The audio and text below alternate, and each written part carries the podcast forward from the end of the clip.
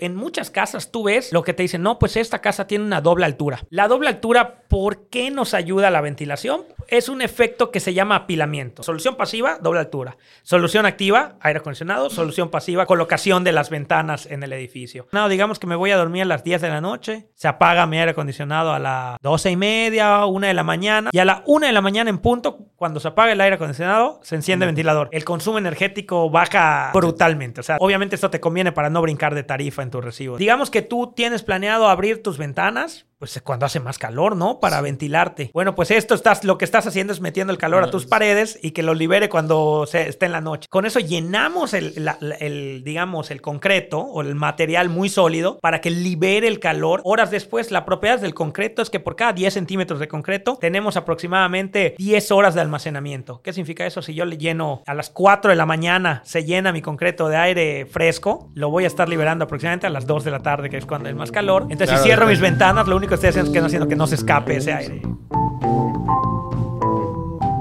Hola a todos, nuevamente hoy nos acompaña el doctor Alan Vega. Hoy vamos a estar platicando de eficiencia energética y todo lo que tenga que ver con un poco de diseño bioclimático, pero principalmente en la tecnología, en la ingeniería de los edificios, ¿no? ¿Qué tal, Cristian? Así es. Eh, todo lo que podemos hacer para hacer cualquiera de nuestras construcciones un poquito más, más eficientes. Alan, ¿Qué es la eficiencia energética? Porque lo podemos pensar como, no sé, reducir gastos de luz o como... Efectivamente, por ahí va la cosa, ¿no? Eh, bueno, normalmente, si nos vamos un poquito más, cuando uno piensa en eficiencia energética, creo que la, la gente común, lo primero que se, se imagina son paneles solares o algo por el estilo, ¿no? Eh, sin embargo, eso no es, eso ya es generación de energía. Eh, y la generación de energía, pues digamos que cuando uno quiere reducir el consumo energético, eso no tiene nada que ver. Eso es para nosotros crear nuestra propia energía que estamos utilizando. Digamos que cuando queremos hacer un edificio eficiente, un edificio inteligente, un edificio sustentable, el último pasito sería la generación de energía. Todo lo que viene adelante es la parte de diseño de ingeniería que tiene que ver con la eficiencia energética, que va a hacer que pues nuestra casa o nuestras oficinas o cualquier edificio, cualquier, cualquier cosa que sea construida, consuma menos energía y sea un poquito más amigable al ambiente, ya que el uso diario de los edificios es en realidad lo que ah, tiene la, mayor generación de, gases de, efecto invernadero en, relacionadas a los edificios. Generalmente se basa en disminuir el calor, o, puede ser en diferentes esos factores, entradas de luz o, Efectivamente, todos esos factores, bueno, ubicándonos en, un clima como el de Mérida, con el Mérida, Yucatán, eh, definitivamente mitigar un poquito el calor y controlar la temperatura que esté más fresca la casa es primordial para, para, lograr la eficiencia energética. Pero pues también puede derivarse de otros factores. Obviamente el, bajo, bajo consumo de energía debido, no sé, al bombeo de agua, eh, como bien dijiste, iluminación natural por, por encima de, iluminación artificial. Y si tenemos que utilizar equipos de refrigeración o de aire acondicionado o de pues, la misma luz, logremos que estos, estos trabajen lo más eficiente posible para que el consumo sea el menor el menor adecuado. Por eso eh, eh, implementando pues ya estrategias ya sea pasivas o activas. Cuando se sientan a, diseñar una casa, muy pocas veces se toma en cuenta todo este tipo de cosas. Generalmente el que diseña es más un arquitecto que un ingeniero en este caso, pero ¿en qué momento entra el ingeniero a, solventar todos estos temas? Muy, muy buena pregunta, Cristian. Eh, primero que nada, a la hora de de diseñar la casa. Eh, y en el ramo inmobiliario siento que escuchas mucho, no, pues tu, ese terreno tiene orientación norte-sur. El famoso... El famoso norte-sur, ¿no? O sea, y, nosotros damos por sentado que norte-sur es mejor. Está bien. Ajá, y lo demás no. Pues la realidad es que nosotros los ingenieros en, bueno, los que nos dedicamos a eso pueden ser ingenieros en arquitectura, ingenieros en servicios, algo por el estilo, ¿no? Eh, nosotros decimos, bueno, ok, el terreno no es norte-sur, eh, digamos que es oriente-poniente o cualquier orientación rara que podamos, que podamos imaginar, pues nosotros nos encargamos de que tengamos la solución. ¿Por qué, ¿Por qué norte-sur es lo correcto? ¿Tú lo sabes? No, realmente. Norte-sur es lo correcto porque es la, es, la, es la, orientación más fácil de solucionar, ¿no? En el sur siempre hay sol, en el norte siempre hay sombra. O, no da el sol directamente. Exacto. En cambio, en oriente-poniente es la menos adecuada porque de un lado se pone el sol, del otro lado eh, sale, ¿no? O sea, sale el sol, del otro lado se pone. Entonces es un poquito más de, de solucionar porque siempre vas a tener asoleamiento. Pero en al final de cuentas, ¿qué tanto afecta una orientación a otra? No, pues sí, de- o sea, de que afecta, afecta. ¿Por qué? Porque el diseño va a estar basado base a eso. en base, exacto, a la orientación. Sin embargo, una orientación, digamos, desfavorable, no significa que no puedas tener un, un edificio eficiente siempre y cuando se planee con, con la, o sea, como lo quieras hacer y tú, co- como, quieras que funcione, como Sí. quiera el arquitecto y el ingeniero que funcione. Ahora tú mencionabas esto de que el arquitecto es el que normalmente hace la parte de diseño. Es correcto. Sin embargo, la parte de eficiencia energética lo puede hacer un arquitecto en el, especialista en el tema, pero usualmente son los ingenieros los, los, que, los que se encargan de esto. Eh, mediante, a veces, pues puedes utilizar estrategias que simplemente ya están probadas y que crees que pueden funcionar, pero normalmente se pasan por modelos de computadora, tecnología BIM, Sí. este, análisis energético, eh, para ver que, que tu consumo energético y que todo esté funcionando como, como el diseño. Re- realmente hoy entonces, se apoyan muchísimo en la tecnología, por así decirlo. Sí, sí, pero podemos hablar desde, de, o sea, desde estrategias pasivas, Sí. o sea, que, que son como, no sé, poner aislamientos térmicos en los muros. Eh, que Sí, es algo básico. Ajá, hasta, hasta estrategias activas. O sea, como por ejemplo, usar tus aires acondicionados los más eficientes que puedas encontrar, que tengan eh, al menos 30 SER de eficiencia energética, que, que, que eso ya es una, una, digamos, una alta eficiencia en un aire acondicionado. Sí, y, y ju- y justamente antes de entrar hablábamos de que también toman en cuenta los vientos y todo este tipo de cosas, de si la ventana tiene un viento cruzado y puede ser que circule por toda la casa, ¿no? Eh, eh, Es correcto. Ahí también es, es otro tema, ¿no? O sea, la ventilación cruzada, efectivamente. Primero que nada, vamos a hablar un poquito de, de ventilación. a- a- ventilación y circulación de aire. Eh, muchas veces la gente piensa, ah, no, pues mi cuarto, esta recámara, esta donde estoy, tiene una ventana. Va a entrar aire. Bueno, sí, sí va a entrar, puede ser. O sea, no me consta. Pero Sí. puede ser que asumiendo que entra aire, pues ¿dónde sale? No, pues solo hay una ventana.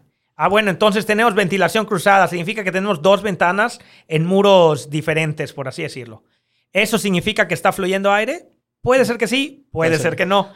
Si, si nos vamos un poquito al tema físico, perdón por regresarte a la secundaria, a la, a la prepa, este, la, el- la ventilación eh, se asegura eh, por cambios de presiones. Ok. O sea, tanto el cambio de temperatura que puede generar ventilación como el viento, pues genera ventilación en la casa. Eh, normalmente fluye en una dirección. Por ejemplo, el viento suele ser la fuerza dominante para, para la ventilación en la casa, ¿no? Pensemos la casa como un, como un cubo, un dado, digamos, donde la cara que, que tiene el 1 en el dado está en dirección de, de donde le da el viento, por así decirlo. Sí. Si yo pongo una ventana en esa cara donde está el 1, va a entrar aire, Aire. digamos. Pero ¿dónde sale? La, e- esa, esa cara del 1, en términos físicos, va a tener presiones positivas porque lo está empujando el viento, si lo vemos así. Ahora, cuando el viento, digamos, que choca con la cara esa del 1, todas las de otras cinco caras que están expuestas van a tener presiones negativas. Es correcto. O sea, ¿qué significa eso? Que van a generar succión de nuestra casa. Si yo pongo una de mis ventanas en la cara de presiones positivas y una, una ventana en cualquiera de las otras caras, perfecto. sí, ya a tenemos ventilación cruzada. Exacto. Sin embargo, si yo, ¿qué pasa? Si yo pongo mis ventanas en dos caras de presiones negativas, Vas a tener más presión. o sea, vamos a estar sacando aire de un lado, sacando, o sea, sí va a haber hasta cierto punto cierta ventilación, pero en realidad no ser generando eficiente. turbulencia. Exacto. Entonces no va a entrar, no va a entrar lo correcto. Entonces, ¿para qué nos sirve esta ventilación cruzada correcta? Bueno, pues al tener mejor ventilación, pues obviamente la circulación de aire va a ser mejor, eh, se limpia más el, el ambiente, va a tener un edificio más sano, una casa más cómoda, etcétera. Pero hay veces que no nos sirve la ventilación necesariamente para bajar la temperatura. Entonces necesitamos de otros sistemas. Eh, eh, pe- pero podemos combinar ambos sistemas. Ejemplo, en muchas casas tú ves lo que te dicen, no, pues esta casa tiene una doble altura. Exacto. La doble altura, ¿por qué nos ayuda la ventilación? Es un efecto que se llama apilamiento, ¿no? O sea, que, que las temperaturas cálidas suben, las temperaturas este, pues Bajas, bajas sí, pues quedan abajo por el término de densi- densidad. Es un poquito más denso el aire frío que el aire caliente, entonces suben. Entonces, por eso, cuando estás en, en un, en el, digamos, en la planta baja de donde está esa doble altura, y por eso las casas antiguas estaban muy altas, se sienten más frescas, porque simplemente porque el aire frío está, o el aire un poquito más frío, está, está abajo. Entonces, si combinamos, por ejemplo, una estrategia pasiva diseño de una doble altura o colocación de una doble altura, con una estrategia activa, sistema aire acondicionado, que esté en la planta baja. Digamos, yo voy a utilizar mi comedor, porque tengo, pues porque ahí voy a comer con, con mi familia. Entonces, si yo prendo mi, mi, aire acondicionado, que digamos que está en el comedor junto a una doble altura, lo que va a hacer esto, va a hacer esto es que pues, se va a refrescar el aire acondicionado a una temperatura de, digamos, 25 grados. El aire acondicionado ni siquiera tiene que estar muy bajo. Como vamos a estar fomentando el efecto de apilamiento, pues el aire, el aire frío se va a quedar abajo y tú lo vas a sentir cómodo. Sí. Digamos que subes a tu, a tu segundo piso con tu doble altura. Y sientes el, el Vas a sentir un horno. Entonces, oye, pero allá arriba yo tengo mi oficina o yo tengo mi recámara y está muy caliente. ¿Qué hago? Bueno, pues no habíamos dicho que las presiones negativas, pues tenemos que sacar ese aire. Vamos a abrir, se abre una ventana en el lado, pues donde están las presiones negativas, y entonces ya vamos a tener una circulación de aire frío permanente en ambos espacios. Entonces, esto es con una, acción tan simple. Exacto, con simplemente pensar este, en, en dónde estoy colocando mis cosas. Solución pasiva, doble altura. Solución activa, aire acondicionado. Solución pasiva, colocación de, o sea, colocación de las ventanas en el edificio. Y así de simple, ya puedes tener un poquito de, un, pues una casa más eficiente, ¿no? Alan, en tu experiencia, generalmente, ¿cuánta gente toma esto en cuenta? Mira, eh, depende. O sea, eh, yo creo que si, si nos vamos en las generaciones de los millennials para abajo, puede ser que tengamos una proporción más, pero usualmente cuando nos vamos a generaciones un poquito más atrás, eh, están más acostumbrados a quizás a ya comprar una casa hecha y que no les importe tanto. Es como que, ah, tiene muchas ventanas, debe tener iluminación natural buena y la ventilación se ve bien, hay varias ventanas y ya. De hecho, de acuerdo a INEGI, se hace, se compra más casa ahora hecha. No, claro. Que antes. Bueno. Antes se mandaba a construir. Era, más fuerte el tema. Pues la tierra ahorita es más difícil, yo creo que de conseguir. Eh, bueno, pues eh, eh, yo creo que las personas que, que, compran una casa hecha quizás no se fijan. Sin embargo, las generaciones, si les dices, bueno, mi casa, esta casa está diseñada de tal forma, sí, sí deben tomar, sí, sí se toma en cuenta a la hora de tomar una decisión de compra, por ejemplo. Sobre todo porque a fin de cuentas representa un ahorro en el consumo energético, ¿no? En, este mundo que vivimos, que ahora todo lo que vemos con diseño tan minimalista, tan plano, tanto vidrio, eh, no, no, afecta mucho más a, este, a esta definición o a este concepto? Por supuesto. Bueno, es que e, e, es, subjetivo lo que acabas de decir. Digamos, enfocándonos en, México. Sí. sí, este, claro, porque puede ser que en Nueva York sea eh, completamente. Eh, claro. 15 grados siempre, 10. Sí, enfocándonos en, en, México y en, sobre todo en climas cálidos, obviamente tener un, vidrio orientado al surponiente, pues vamos a hacer que toda nuestra tarde se haga un horno ahí, si no lo, pues lo, tratamos de la manera adecuada, ¿no? Hay formas que, digamos, que puedes diseñar un edificio de puro vidrio eficientemente. Sí, obviamente tienes que poner vidrios eficientes, reflejantes, doble vidrio, cosas por el estilo que te puedan generar ahí unos sistemas que puedan ser chimeneas, este, pues obviamente como te dije el reflejo, pero está más difícil, obviamente. El costo constructivo debe ser mucho mayor. por supuesto, por supuesto.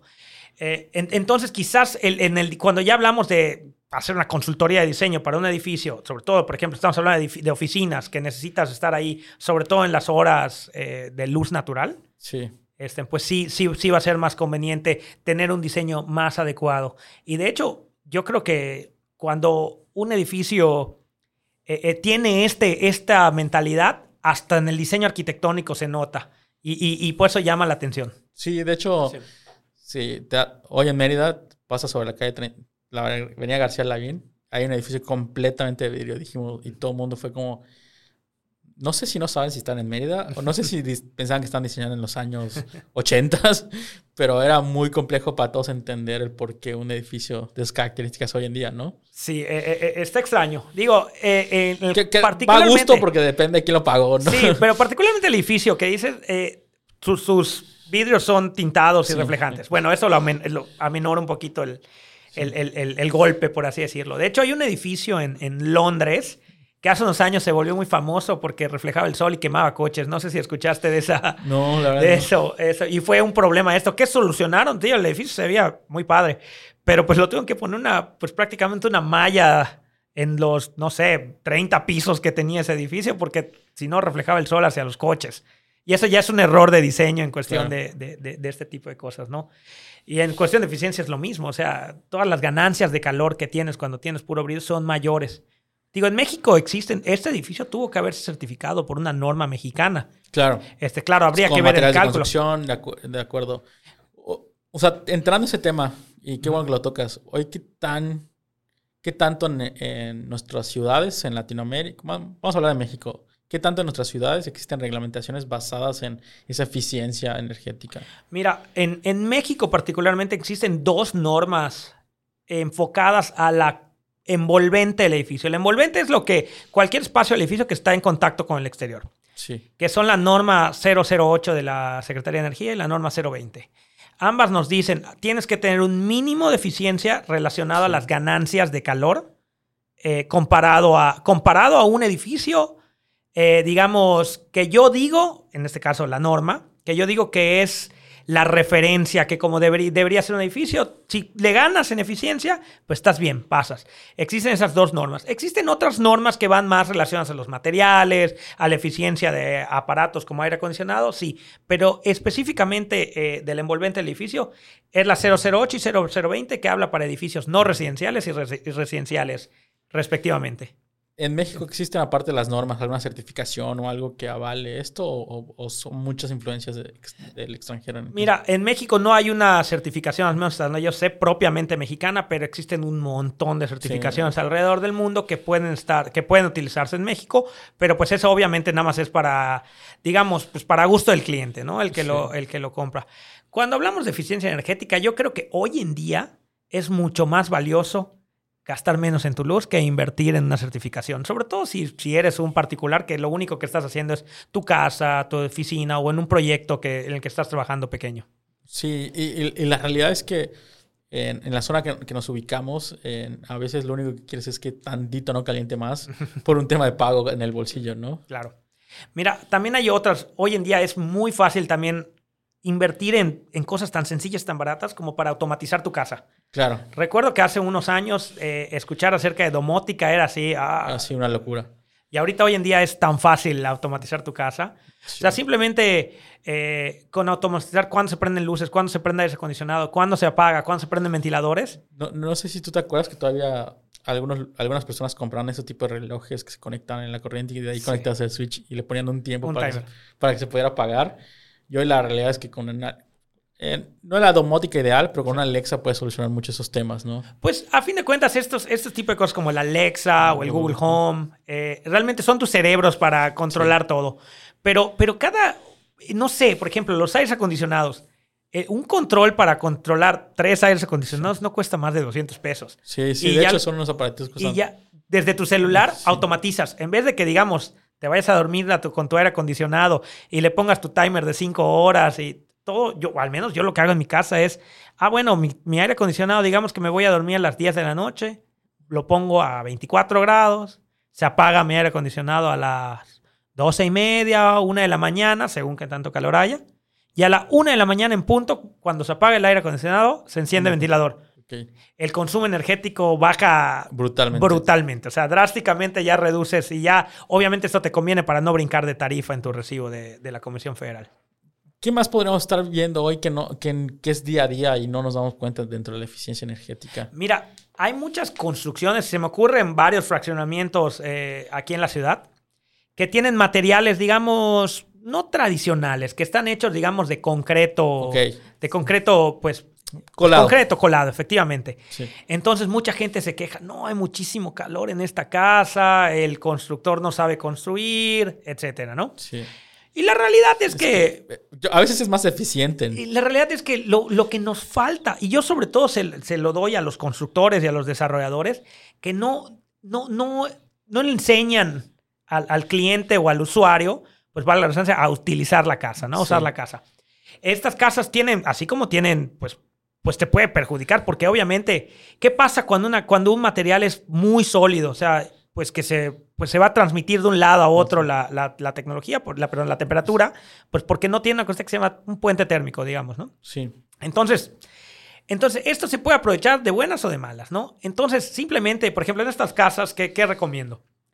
Eh, quizás va, va contra la lógica contra lo que pensamos, pero digamos que tú tienes planeado abrir tus ventanas, pues cuando hace más calor, ¿no? Para ventilarte. Bueno, pues esto estás, lo que estás haciendo es metiendo el calor a tus paredes y que lo libere cuando se, esté en la noche.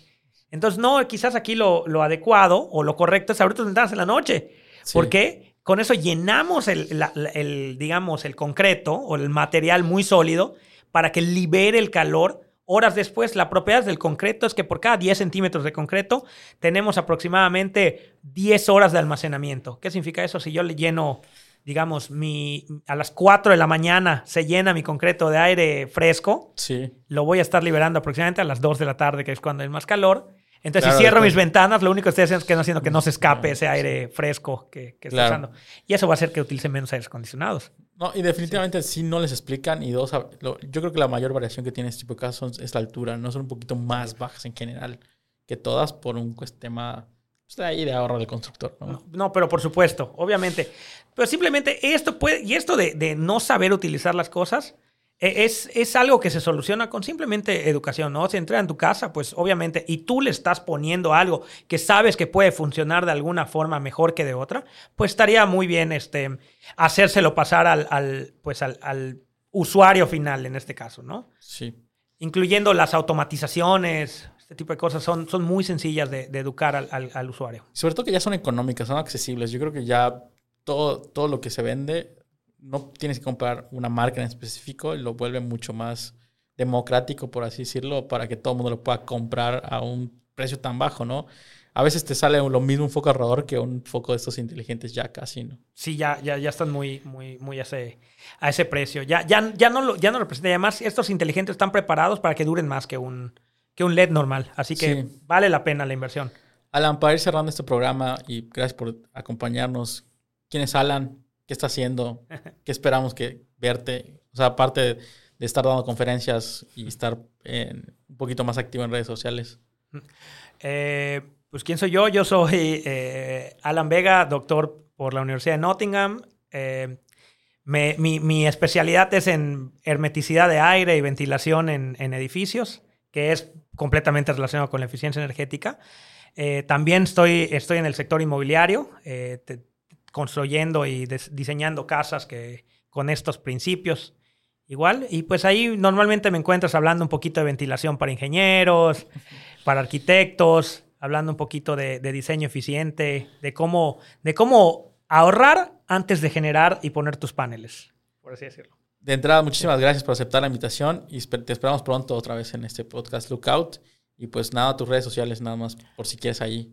O LinkedIn, no lo sé. No, muchas gracias, Cristian. Eh, me pueden encontrar en LinkedIn, exacto, eh, como Alan Vega Pasos. Eh, ahí, ahí, también están mis artículos científicos publicados, o lo que estoy haciendo, donde voy a estar dando alguna conferencia. ¿Ya no haces música? No, desafortunadamente ya, ya esa etapa se quedó en la adolescencia.